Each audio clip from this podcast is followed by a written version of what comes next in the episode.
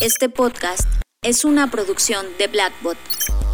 Bienvenidos a Conectando, puntos, con Luis Armando Jiménez Bravo, presentado por CESC Consultores. Conectando Puntos. Bienvenidos a Conectando Puntos, el podcast en el que hablamos de economía, finanzas, negocios, psicología y básicamente cualquier área del conocimiento que nos ayude a tratar de entender este pequeño y loco mundo que llamamos sociedad. Yo soy Luis Armando Jiménez Bravo y el día de hoy me acompaña mi socia Imelda Sheffer. ¿Cómo estás, Imelda? Muy bien, muchas gracias. Saludos a todos los que nos escuchan. Y vamos a tener en esta emisión un tema muy interesante. El día de hoy vamos a hablar de el servicio al cliente como requisito para sobrevivir. Estás escuchando Conectando, puntos, con Luis Armando Jiménez Bravo. Imelda, el servicio al cliente, en el cual tú eres especialista, estamos viendo que estamos poniendo más atención en este servicio. Y quiero plantear como introducción a esta emisión lo siguiente. El estándar que se tenía de servicio al cliente previo a este fenómeno de pandemia global que estamos viviendo ya ni siquiera abarca al mínimo estándar del servicio al cliente requerido para este momento que estamos viviendo. Y lo mejor es que ni siquiera va a volver a bajar. Una vez que esto se contenga, una vez que esto esté en control, el servicio al cliente habrá subido ya tanto su estándar que ya no vamos a poder regresar a como estábamos. Creo que tienes mucho que aportar respecto de estos cambios que estamos viviendo respecto al servicio al cliente y me encantaría que nos compartieras el por qué es un requisito para sobrevivir y qué cambios estás notando, qué sugerencias estás viendo al respecto. Bueno, quiero comenzar ah, diciendo que tuve la oportunidad de escuchar algunas conferencias en línea de la CX Week presentado por CXLA Customer Experience Latam Association. Y recomiendo mucho que escuchen lo que estos profesionales aportaron sobre el servicio al cliente, transformación digital, cultura, comunicación interna, desarrollo empresarial, liderazgo y otros temas de mucho interés. Me dio mucho gusto escuchar a profesionales de su área hablar sobre conceptos que nosotros en la consultoría hemos tratado de promover. Y me gustaría conectar parte de lo que ellos compartieron con lo que nosotros también tratamos de promover de nuestro lado. Nos han preguntado de qué manera podemos innovar o mejorar en estos tiempos, que de hecho quiero mandar un gran saludo a Víctor Ruiz y a Jorge de la Panadería Panati. Y bueno, estaremos haciendo podcasts específicos de ese tema. Pero a lo que voy es, no porque estemos en pandemia, significa que hasta ahora es tiempo de fijarnos en el cliente, sino que siempre fue el foco principal, la satisfacción de la experiencia del cliente y nos damos cuenta que algunos negocios tenían o siguen teniéndolo por sentado. Hay que considerar que en la nueva normalidad, algo que estuviste hablando en un podcast pasado, los clientes estarán más atentos a lo que hacemos. Siento que algunos negocios se enfocan más, especialmente en estos tiempos, a la pregunta ¿y cómo voy a vender? Y en lugar de preguntarse ¿y cómo mis clientes van a tener acceso a mi servicio y o producto? Entonces el enfoque es diferente. No me preocupo por mí, me preocupo por mis clientes. Y eso hará que en tu mente se detone algo diferente y se te abrirá la mente para poder encontrar soluciones para que tus clientes estén bien, te recomienden y se haga una bola de nieve en, en el que consecuentemente te haga tener más clientes. Ya se comentó en otros podcasts pasados sobre el tema que la empresa tiene que estar bien desde su base tener un propósito definido, tener finanzas sanas, tener procesos, documentación en lo que han hecho bien y mal, para poderse asegurar que los empleados, socios, colaboradores, etcétera, estén bien, sin importar la situación en que estemos viviendo. Pero nos tenemos que enfocar en el hecho que si ellos están bien, felices, tendrán una mejor actitud y al sentirse cuidados, cuidarán a los clientes. Tenemos que considerar dos bases. Uh, yéndonos sobre la base de que el, producto en sí es de calidad y que no, no hay ningún problema con el producto en sí. Uno, la experiencia que la empresa da hacia los empleados. En estos momentos y con esta nueva realidad, brotan justamente las deficiencias que se tienen con los empleados, la falta de capacitación, la falta de motivación, procesos ineficientes o inexistentes. Y los procesos los incluyo porque afectan no solo a los clientes, sino también a, todo el equipo del negocio. Número 2. Los clientes. Estamos en un pico de la importancia del servicio, ya que ahora las cosas se están haciendo más intangibles. Estamos, entre comillas, tocando menos. Por lo que el valor del servicio es lo que hará la diferencia. La facilidad del pedido, la calidad y el tiempo de entrega, las facilidades de pago, el seguimiento postventa, por dar algunas bases. Quiero dar un ejemplo de una deficiencia de ambas partes. Es una experiencia reciente con la empresa de paquetería FedEx. Es una de las más grandes y conocidas y tiene muchísimos fallos. Y no es la primera vez que tengo una mala experiencia con ellos. Al estar monitoreando un pedido, noto el, el cambio del estatus de cliente no está en casa o empresa cerrada. Por lo que me comunico inmediatamente por teléfono y la persona del otro lado de la llamada me indica que no logra comunicarse con el área correspondiente para saber qué pasó. Toma mis datos y me pide mucha información para, eh, para realizar el reporte. Aquí hay tres detalles que son para mí los más molestos. Bueno, de hecho, perdón, son cuatro. El primero es que me indiquen que llegarán a más tardar a las 9 de la noche. Esto significa que tengo que estar al 100% disponible en todo momento para poderlo recibir en casa. Número 2. Que su reporte diga que no estuve, el cual no es cierto y me da una molestia porque lo que indican no es verídico. Por lo que en palabras duras, alguien de la empresa está mintiendo. 3. Que no es la primera vez que tengo una entrega a este domicilio con esta empresa en particular. Y si fuera verdad de que bueno, no lo encontraron y pusieron que no estaba, pero en realidad no lo encontraron, ¿por qué no tienen el registro, la documentación necesaria para dársela a la persona que entrega para poder encontrar el domicilio, si ya han venido anteriormente? Y cuatro, digamos que la causa real fue que no tuvo tiempo de entregar o fue por fuerzas mayores, digamos problemas con el vehículo, falta de tiempo, se ponchó una llanta, yo qué sé, ¿no? la importancia es que sean honestos con lo que está pasando. De lo aprendido de esta situación saqué cinco puntos. Uno, la presión que le están dando sus empleados, que promueven las trampas del sistema. Luis, de hecho tú me comentaste algo al respecto, me gustaría que lo compartieras. Sí, lo que hemos comentado con las empresas y de hecho hemos buscado mencionar en otras emisiones es la parte de que en función de cómo tú estructures tu sistema de resultados de medición de objetivos, esa es la manera en la que los empleados van a observar cómo se les va a evaluar. Por ejemplo, en el caso de FedEx, eh, vamos a suponer que uno de sus indicadores, desde esta experiencia que estás comentando, es el hecho de que cuántas entregas completadas tuviste en ese día. Y en tu estadística como puntos negativos no se van a incluir las entregas no realizadas porque la persona no se encontraba en el domicilio o el domicilio no existe. Dado que la segunda, que esto es naturalmente una suposición, que el domicilio no exista, es muy poco probable estadísticamente que de hecho funcione como excusa de por qué no entregaste algo. Por lo que entonces voy a jugar con la otra opción. Ah, es que no, yo sí fui a entregarlo, sí hice mi recorrido como lo tenía que haber hecho, pero la persona no estaba en el domicilio y por eso es que no pude entregar. Entonces, no consideres esa no entrega como puntos negativos en mi evaluación de resultados como empleado. Recordemos que ya habíamos mencionado una frase de echa la ley, echa la trampa. Como empresas, tenemos que pensar con mucho detenimiento y con mucha reflexión qué leyes, entre comillado, estamos creando en nuestro sistema.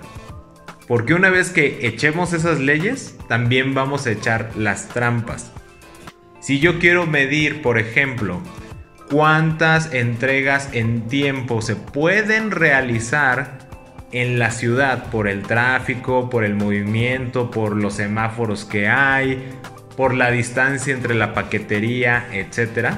Es muy diferente a simplemente enunciar un indicador de cuántas entregas hiciste en el día o si completaste el 100% de las entregas que se tenían programadas. La medida que nosotros cuidemos las reglas de nuestro sistema y los indicadores en consecuencia para saber si nuestro sistema está funcionando, también va a dar una pauta de cómo estamos entregando el servicio al cliente, porque como tú mencionabas antes de que diera toda esta visión de los sistemas, el empleado no necesariamente va a pensar en el cliente, va a pensar en los indicadores que le están dando para medir su trabajo. Y en una economía de esfuerzos, pues ningún empleado quiere que lo despidan. Entonces, ¿qué va a buscar hacer? Cumplir con los indicadores que le da el sistema.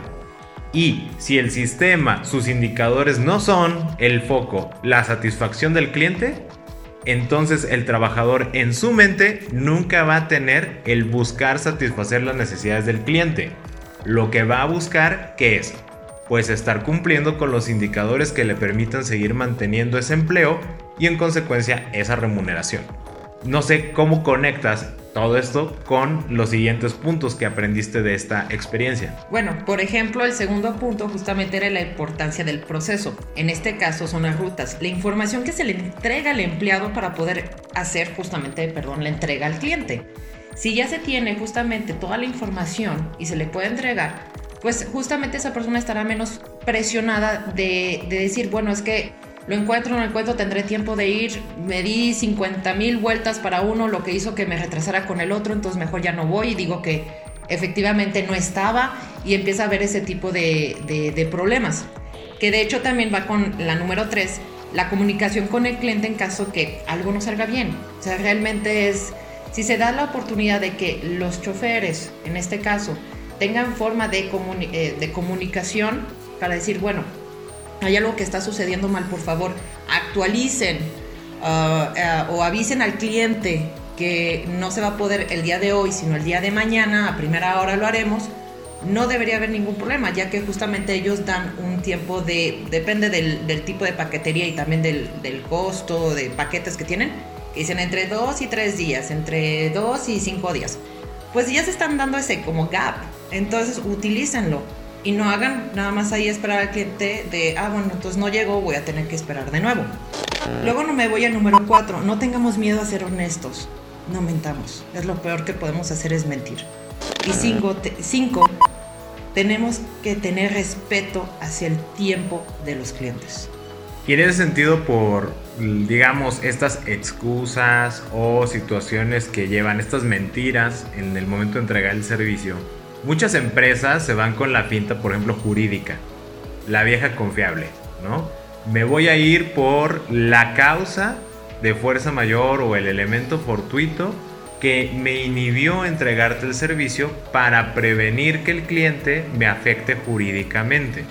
Sin embargo, si tú, eh, y esto lo vuelvo a conectar, si tu sistema está creado desde la concepción de protegerte del cliente, entonces, ¿dónde queda el servir al cliente si todo tu enfoque es defensivo? Voy a mentir para que no me pueda atacar. Voy a mentir para que no me puedan correr. Todas y cada una de las acciones son para defender un interés propio, en lugar de realmente buscar conectar con el cliente y decir, oye, creo que darles un espectro de tiempo eh, amplio, que creo que ahora vas a comentar al respecto, darles un espectro de tiempo amplio, no es algo que el cliente esté valorando.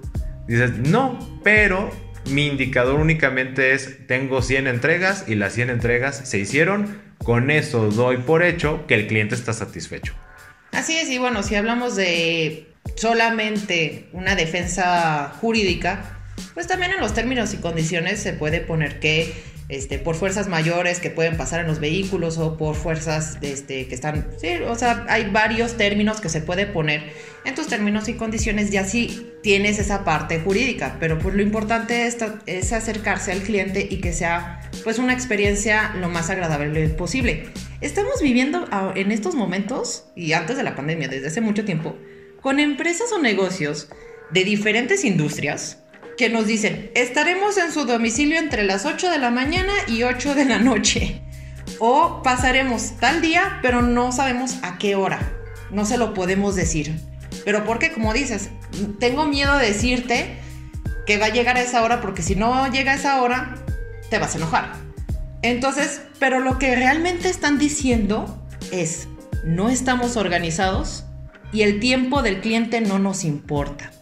Sinceramente, si hubiera un negocio que me recortara el tiempo de espera, por ejemplo, estaremos pasando a su domicilio entre las 10 de la mañana y el mediodía, o me indique, estos son los días y horarios que podemos estar en su domicilio, seleccione cuál le acomoda.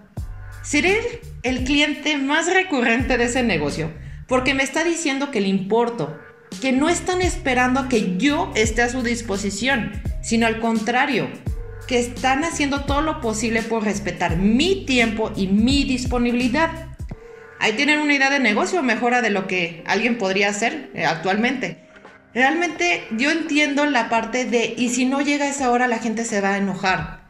Ok, eso lo puedo entender, pero si te organizas puedes justamente hacer lo posible para llegar justamente en, un, en unos horarios más cortos y si hubiera cualquier cosa con tiempo anticipado, se puede anunciar. Tienen los correos, tienen, nos piden celulares y nos piden teléfonos y todo eso, pues hablen.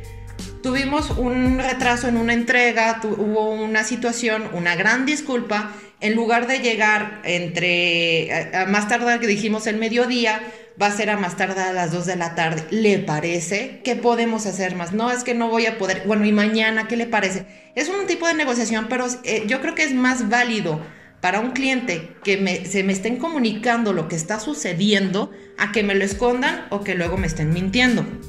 Estamos en un momento donde la entrega y el servicio de domicilio están en boom. Pero no es solo entregar, no es decir, de todas maneras se supone que deberían estar en casa, llegaremos cuando llegaremos. No, no porque estoy en casa significa que tengo que organizar mi día para poderte recibir. Tenemos la tecnología, internet, teléfonos fijos, celulares, WhatsApp, para estar en continua comunicación e informar al cliente sobre el estatus de nuestra llegada. Ahora hablemos de las mejoras y la innovación. Ya sé que la palabra innovación ya ha sido muy utilizada, pero no, no he podido encontrar otra palabra. Ah, no voy a hablar de una metodología per se, pero me voy a basar sobre tres preguntas. La primera pregunta siendo, ¿qué es lo que la gente necesita? Seamos observadores, a la escucha de lo que la gente necesita, de lo que se queja, de lo que le gusta. Por dar un ejemplo, hay un niño canadiense llamado Quinn Callender que junto con su padre hizo un protector de orejas para cuidar al personal de salud que tienen un uso prolongado del cubrebocas, que consiste solo en una tira de plástico dentada fue un producto que lo hizo de manera altruista, ya que lo liberó, ah, el, liberó el patrón para que otros lo pudieran utilizar ah, utilizando una impresora 3D. Pero el punto es que las quejas, porque pues realmente fue una queja de, de las personas que están viviendo esto, son los mejores indicadores para que sepamos qué es lo que las personas necesitan. Y si alguien hiciera un nuevo cubrebocas que desde su estructura no lastimara las orejas, un problema no tiene una sola solución, puede haber varias, por lo que necesitamos escuchar, procesar y proponer soluciones. 2. ¿Cómo sé que estoy haciendo bien las cosas? Voy a utilizar otro ejemplo. Hice una compra en una tienda de productos de higiene llamado Lush. De hecho, mi hermana me lo recomendó. Eh, pongo un paréntesis, recuerden que hay mucho poder en las recomendaciones, lo comenté anteriormente. Y de hecho me regaló un shampoo y un enjuague sólido. A mí me encantaron e investigué un poco más sobre ellos y tienen muchos valores que a mí me encantaron. Por ejemplo, el no usar plásticos en los envíos, promover el comercio justo, luchar contra el test de animales, etc. No, yo me quedé fascinada y justamente vino de una recomendación. Al llegar mi pedido, noto que los jabones están protegidos por esas espumas protectoras que algunos llaman chetos o cacahuates o se le llama relleno de poliestireno. Ah, les escribí y les comenté sobre mi decepción porque no estaban siendo congruentes con sus valores. A lo que me respondieron, que de hecho me respondieron bastante rápido, eso se los felicito mucho, que de hecho están hechos de fécula de papa. Dijeron, no se preocupe, realmente no, no es plástico, no es poliestireno, es fécula de papa y puede disolverlo en agua para nutrir sus plantas. Quedé maravillada. Sinceramente, quedé maravillada con eso, pero el sentimiento que más me quedó fue pena me dio pena porque los acusé de algo que no era cierto. Y luego pensé, toda mi experiencia con ellos fue excelente, pero acabó con un sentimiento negativo, que es causada por ellos. No fue hecho de manera intencional. pero fue por la falta de comunicación. Mi madre siempre me ha dicho, no hagas cosas malas que parezcan buenas, ni buenas que parezcan malas. Y recordé esto porque para mí es lo que hicieron. Por ese pequeño detalle hicieron algo bueno que para mí parecía mala. Casi, por, ese detalle casi a mí me pierden como clienta. Si yo no hubiera escrito, si no me hubiera tomado el tiempo de yo quererles dar una retroalimentación porque me encantaron tanto, yo quería que que mejoraran. Dije, por favor, mejoren esto porque realmente creo que tienen mucho valor que dar. Si no lo hubiera hecho, me hubiera quedado con esa idea y ya no les compraba. Y mucha gente hacemos eso. Ya no, no nos molestamos en quejarnos, simplemente dejamos de consumir.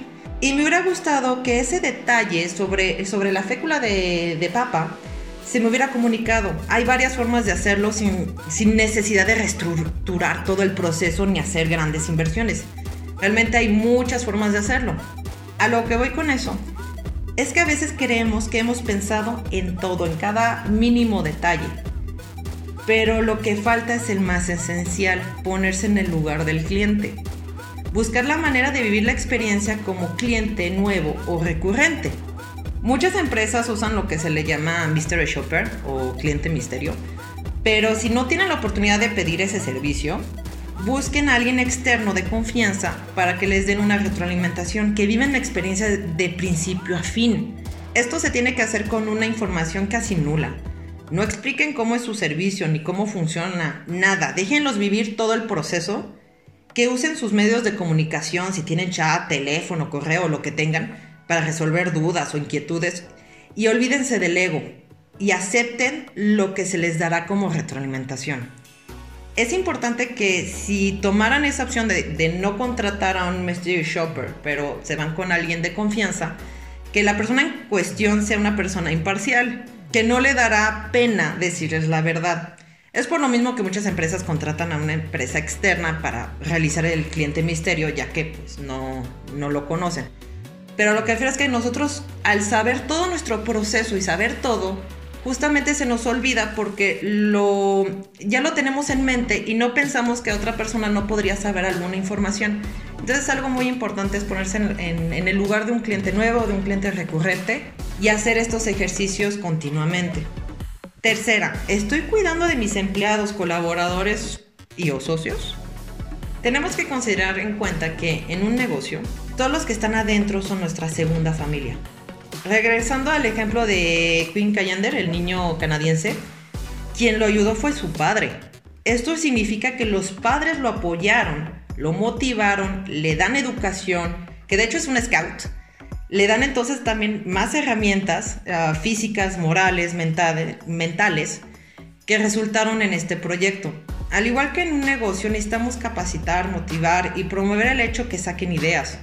A veces nos rompemos la cabeza buscando soluciones y a veces se puede encontrar en las mentes de otras personas. Habrá ideas buenas y malas como todo, pero el punto es alimentar esas ganas de que quieran crecer, que quieran ser creativos, que quieran aportar algo hacia el propósito del negocio. Pero eso se puede solamente cuando cuidamos a nuestra segunda familia. Sí, de hecho, esto que comentas me encanta porque hay, yo creo que varios, y no quiero decir multitud de casos, pero sí hay varias decenas de casos en nivel empresarial de esta interacción y de permitir en los empleados y en todas las áreas que propongan y contribuyan con la mejora del producto o del servicio ya sea interno o externo, ya sea para que mejoremos en nuestra función interna, que nunca la va a ver el cliente, o la manera en la que estamos conectando con el cliente. Ahorita me viene a la mente el caso de Colgate, por ejemplo, que estaban buscando este tema de las ventas y en una junta alguien de otra área llega a la solución de y si hacemos más amplia la boquilla de la pasta, de esta manera van a tener que utilizar un poco más de producto y eso nos debe detonar las ventas. Habrá muchas personas que digan, bueno, pero es que eso no es, no es muy ético. Ah, al final del día solo fue un tema de diseño y las personas como consumidores podían seguir utilizando o ajustar su consumo de pasta con este cambio de diseño.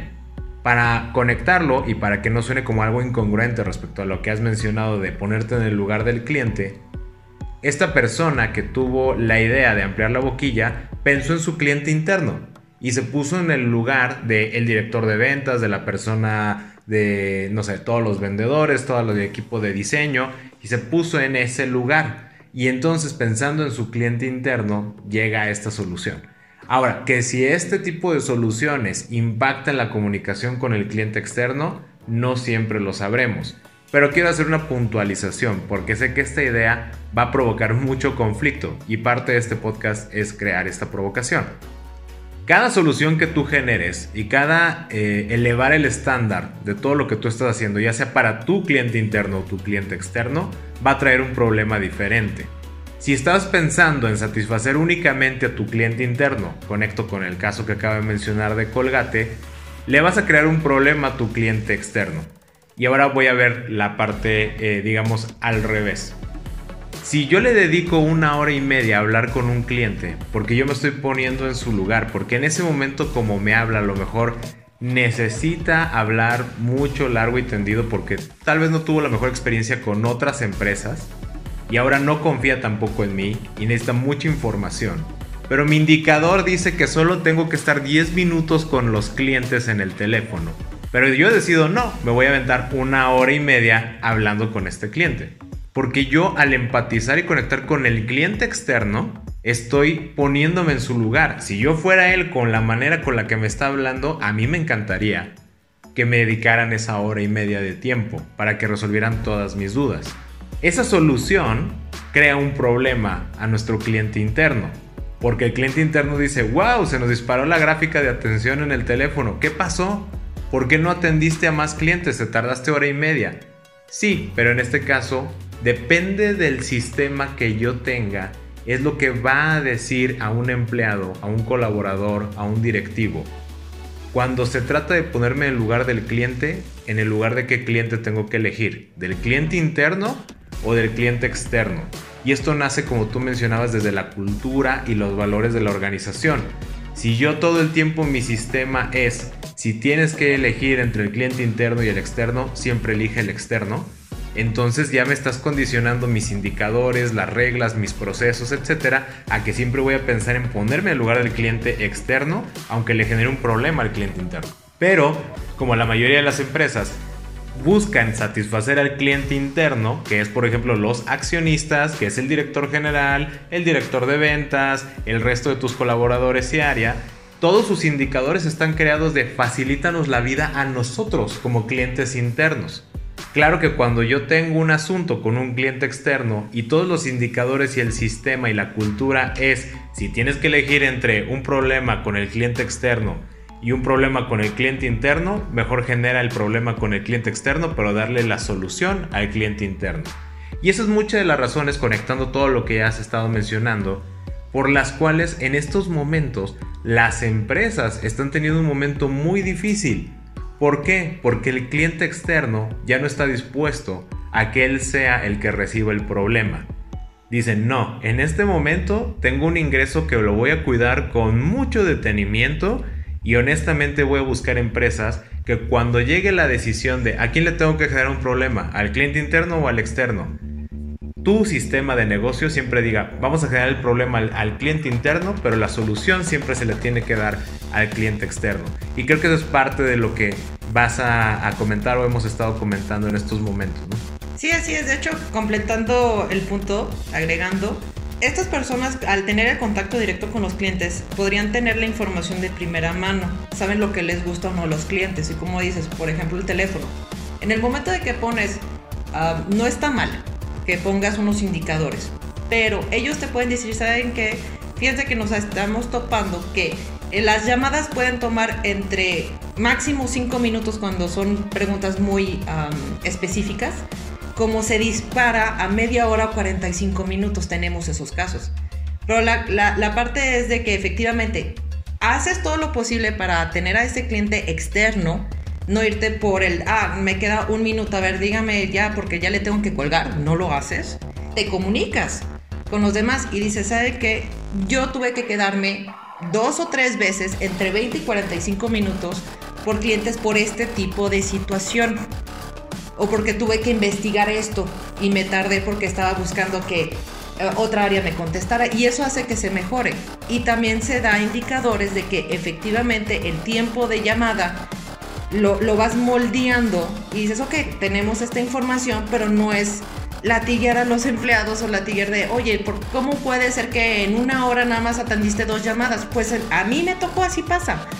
A mí me tocaron esas dos llamadas muy difíciles y ahí ya es informar y decir qué es lo que podemos hacer con ello o qué procedimiento podemos hacer para que justamente esa llamada sea más corta porque si tuviste que lo que pasa a veces de espéreme voy a investigar con esta área también el cliente es importante. No creo que todos los clientes queramos estar dos horas en el teléfono.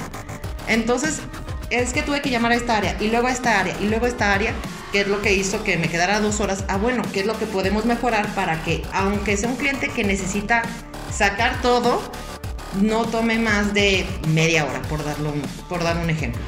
Y esto ya me lo quiero conectar con uno de los puntos que mencionabas previamente, el tema de la honestidad. No tengamos miedo a ser honestos. Sin embargo, y como lo hemos tratado de ir mencionando a lo largo de esta emisión, para ser honestos, el mismo sistema tiene que tener en sus valores, en su cultura organizacional, en su diseño de indicadores, en sus procesos, en sus procedimientos, la honestidad y la propuesta y la comunicación abierta como parte de la dinámica regular de la operación. Porque si mi sistema está basado en el castigo absoluto, como decías, ¿no? autocrático, autoritario hacia el empleado, voy a orillarlos hacia la mentira. Es preferible tener un sistema que favorezca la honestidad. Y si hay alguien que ya tiene un perfil de mentira naturalmente en, su vida, en sus enseñanzas, por sus valores familiares, este, sociales, culturales, yo qué sé, y demás. Ok, voy a detectar ese elemento y se va a sacar de la organización. Mientras que yo puedo tener después elementos que son muy honestos, pero como mi sistema condiciona al resto de los empleados a mentir para sobrevivir, pues esos que eran honestos los voy a podrir, ¿no? Como dicen, una manzana podrida, que en ese caso es el mismo sistema de la empresa, pues va a podrir a todos los empleados que tú tengas, ¿no? Luego entonces, como ya mencionaba, el sistema pues tiene que propiciar esto que tú ya decías de ponerte en lugar del cliente, en el caso del cliente externo, estar observando la queja del cliente. Y me gustaría que continuaras más en esta parte de, tú lo has mencionado muchas veces, de observar, empatizar, analizar la relación con el cliente. Bueno, ahora sería más en el sentido de si hubiera o va a haber cambios en productos o servicios que serán obsoletos.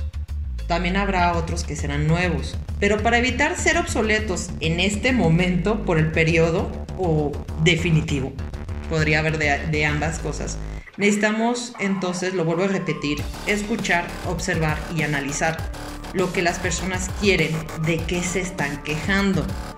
Y podemos encontrar entonces alternativas y o expandir el negocio. De hecho, tú encontraste un gran ejemplo sobre unos inflables. Sí, rápidamente eh, mencionarlo porque queda, como dices, muy bien, aunque me encanta cómo lo has conectado tú desde esta parte del servicio al cliente y creo que a lo mejor intuitivamente esa empresa siguió ese modelo o no sé si lo tengan de manera explícito. Me compartieron en redes una empresa que se llama Events, pero Event es como de doblar, ¿no? Event esta empresa se dedica a hacer inflables para eventos y reuniones sociales, donde hacen una cabina, por ejemplo, de, fotos y así, pero todo es inflable. En este momento de pandemia se movieron, hicieron cambios y ahora hicieron como cabinas o túneles de sanitización. Lo mismo que ya estaban haciendo, como decías tú, observaron, analizaron, escucharon, vieron cuál era la necesidad o cuál era la queja de por qué no hay alguien que nos ponga aquí un arquito, una cúpula o lo que sea para sanitizarnos mientras caminamos.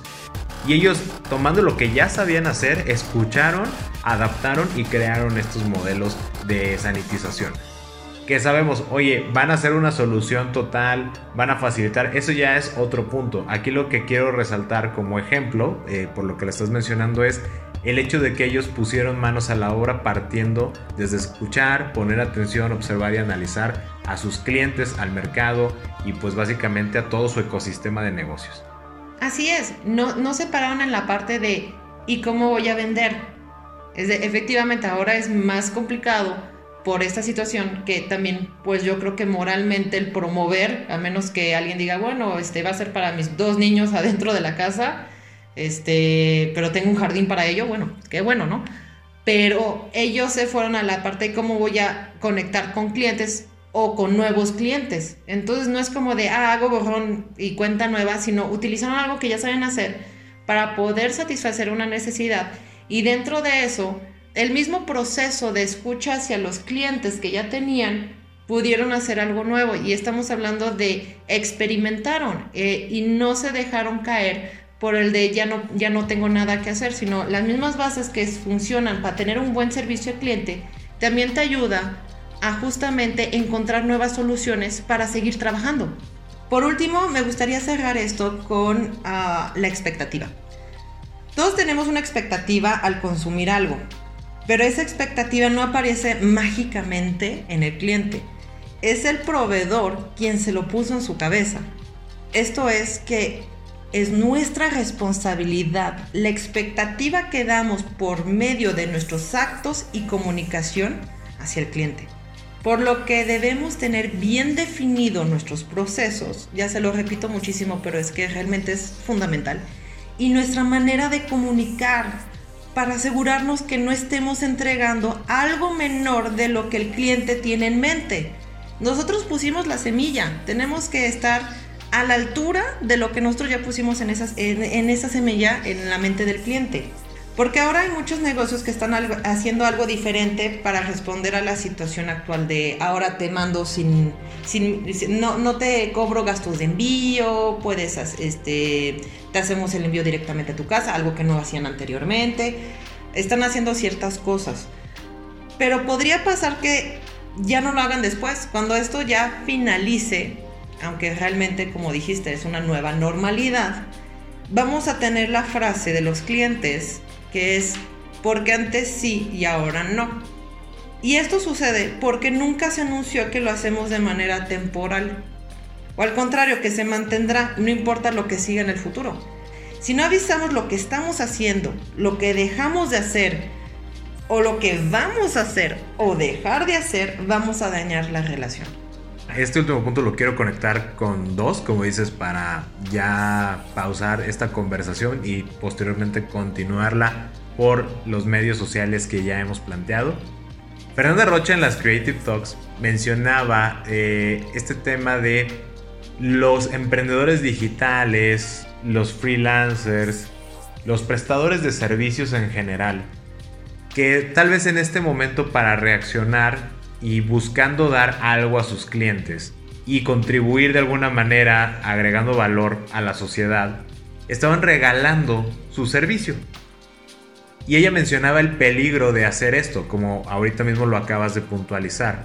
En el momento en el que tú estás regalando algo, estás descuidando el enfoque de monetizarlo en un momento dado, porque si no monetizas, no lo vas a poder continuar haciendo ya sea que te den donaciones, aportaciones, vendas algo, como sea la forma, necesitas de monetización para continuar.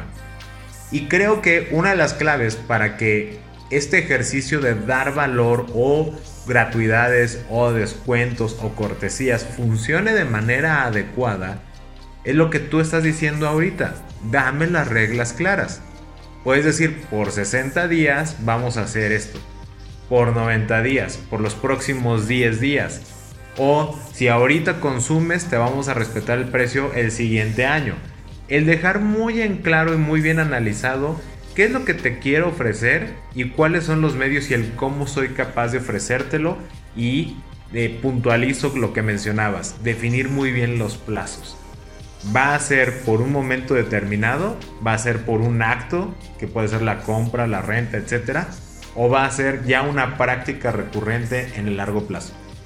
Y si lo veo más en las estructuras corporativas que efectivamente te dicen durante tres meses, durante este, este tiempo, hasta los bancos, ¿no? Te lo doy hasta tal fecha. Y yo creo que eso, sí, ellos lo han hecho, pero es más por la parte legal. Pero luego cuando estamos hablando de, de negocios, empresas más pequeñas, como nos hacemos más pequeños, a veces no tenemos considerado esa parte, porque bueno, ellos ya tienen legal, tienen sus abogados, tienen todo eso. Entonces dicen, no, no, no vayamos a tener un problema, como comentaste anteriormente. Pero hay que considerar que no necesitamos tener un abogado, no necesitamos hacer un contrato ah, complicado para nada más anunciar lo que estamos haciendo. Eso es lo importante. Realmente, si en una Si un restaurante que no tenía servicio a domicilio ahora lo está teniendo, por dar un ejemplo, o estamos dando servicios diferentes de lo que nosotros estábamos haciendo para podernos acercar al cliente, sí tenemos que estar comunicando si lo estamos haciendo por este momento, si lo estamos haciendo durante estos meses, si lo vamos a hacer durante un año, si lo vamos a hacer de aquí o para siempre. Y si estamos dejando de hacer las cosas también, lo vamos a dejar definitivamente, vamos a, dejar de hacer esto durante este periodo y así consecuentemente vamos anunciando lo que, lo que se hace. Efectivamente, Fer decía que es muy peligroso y sí es cierto, es muy peligroso, pero creo que es peligroso siempre y cuando no haya esa comunicación si está la comunicación clara, como dice, si me, si me muestran las reglas claras, ya hay una oportunidad de que esto funcione de mejor manera. Sí, me encanta cómo lo, lo, estás puntualizando y me gustaría ya conectar este siguiente comentario con la introducción y con cada uno de los puntos que estuviste mencionando respecto a este tema del servicio al cliente. Con todas estas observaciones que nos has compartido, sugerencias y aprendizajes de cada uno de los ejemplos y experiencias, volvemos a recalcar el hecho de que si en este momento como empresa, por el tema de la pandemia, ¿no? Dices, ahora voy a entregar a domicilio, va a resultar que ten mucho cuidado en el cómo vas a hacer esa entrega a domicilio, porque van a venir otros cuestionantes. Las personas van a tener tres dudas. Número uno, la velocidad o garantía de entrega del producto, lo que tú mencionabas. No me digas llego en una hora en 45 minutos. Tengo hambre en este momento. Tengo necesidad de mis verduras y vegetales antes de tal hora del día. Antes de tal día. Tengo necesidad de un medicamento, por ejemplo las farmacias, antes de tal hora porque tuve un descuido y simplemente ya es mi última dosis y necesito la que sigue en 6 horas y necesito que estés antes de 6 horas. Punto número uno, como que ese va a ser el nuevo estándar, ¿no? Garantízame, prométeme, vigílame, comunícate conmigo el tiempo que te va a tomar esta entrega a domicilio. Y me estoy yendo a una parte muy reduccionista, ¿no? Que es simplemente entrega a domicilio. Perdón, nada más voy a hacer un paréntesis ahí. No es prométeme, es entrégame. Que esa creo que es la parte fuerte. Entrégame es el nuevo estándar. Ya no me prometas. Esa era la realidad anterior. Antes podías hacer promesas y cada quien tenía su percepción de más o menos cómo entregaste la promesa. Ahora ya no es, como bien mencionas, no es prometer, es entregar. Lo que tú digas, eso se va a tomar como una medida de verdad absoluta. Y si no lo respetas, eso va a ser un problema para ti. Eso es como punto número uno. Punto número dos, la sanitización de lo que me entregas. Oye, quiero pedir lo que decíamos, víveres, eh, alimentos, ropa, etcétera, que lleguen. Pero lo voy a comprar a un pequeño comercio. Yo como sé que el motociclista, el repartidor, la repartidora, etcétera, o esas personas que lo estaban haciendo no me pasaron algo de contagio en el empaque del producto que me están entregando. ¿Qué mecanismos de comunicación estás tomando como modelo de negocio para darle la certeza absoluta a tu consumidor potencial de que lo cuidas desde la preparación hasta la entrega en su salud? Y número 3, el tema del empaque. Al principio las personas pues siguen pidiendo y pidiendo, voy a hablar del tema igual muy reduccionista, el tema de la comida, en plástico, unicel, bolsas de plástico. Como las personas están ya en casa, antes podías pedirlo para la oficina, por ejemplo, lo dejabas en la basura de la oficina y ahí quedaba el problema, desde tu percepción. Pero ahora esa basura se va a quedar en tu casa y vas a ir notando cómo se empieza a acumular el unicel, el plástico, las bolsas, etc. Varias personas, posiblemente con este movimiento de conciencia que tenemos van a ser muchas, van a empezar a cuestionarse, ¿por qué tanto plástico? ¿Sabes qué? Mejor, hoy no voy a pedir ahí, mejor voy a pedir el que me entrega con la bolsita de papel de, eh, de la panadería, por ejemplo. O mejor le voy a pedir a fulanito que trae empaques reutilizables. Me lo sirve ahí, yo lo saco, se lo regreso y ya. No sé, se va a reformar ese tipo de temas y eso va a afectar y desde ahorita tienen que pensar, no solo se trata como tú bien lo dijiste a lo largo de esta emisión, la pregunta no es ¿y cómo voy a vender? ¿Y qué más hago para vender más? En esta reformulación donde se elevó el estándar de servicio al cliente, es el y cómo conecto con mi cliente y cómo estoy satisfaciendo de lo que se queja, cómo le estoy dando solución a esas quejas. ¿Cómo le estoy satisfaciendo la expectativa de lo que ni siquiera ha pensado el cliente? A lo mejor ahorita nosotros, bueno, yo me fui muy complicado de, wow, ¿y la comida china o el sushi estará sanitizado el empaque? Pero va a haber muchas personas que sí lo piensen. Y el negocio se tiene que anticipar a eso más que pensar en cómo voy a vender, es el cómo estoy conectando con el cliente para anticiparme a las preguntas muy razonables que va a tener y demostrarle que estoy ahí para servirle, para entregarle valor y que prefiero que me consuma a mí a que le consuma a otros. Creo que ese es el enfoque general o será el planteamiento general que nos está dejando esta enseñanza de supervivencia y por qué el servicio al cliente es más que nunca fundamental para sobrevivir. Sí, para conectarlo también hay que considerar de que no todo es la entrega a domicilio, es que también están, por ejemplo, ciertos servicios, por ejemplo, que son de ah, servicios legales, servicios de contabilidad, otro tipo de cosas. ¿Qué es lo que estás comunicando? Dices, bueno, pues yo no le estoy entregando nada, todo lo estamos haciendo por teléfono o por videollamada. Pero, ¿y si comunicaras la información de nosotros nos estamos cuidando para asegurarnos de que estemos disponibles para ti? ¿Sí me explico? De estamos tomando todas las medidas para que no te digamos, bueno, sabe que no podemos hacer su contabilidad durante un mes porque todo mi personal se enfermó. Entonces, ese tipo de cosas también funcionan. Al igual que los servicios dentro de casa. Hay personas que todavía necesitamos, y es normal, algún, tenemos un problema, no sé, de mantenimiento, electricidad, plomería, o um, necesitamos hacer, no sé, un nuevo closet, lo que sea ¿Cómo están asegurando justamente que las personas no tengan miedo de que alguien más entre a su casa para poder hacer una reparación o un mantenimiento? Entonces no pensemos, e, efectivamente lo de la comida y la entrega a domicilio es el más común porque es lo que más está expandiendo.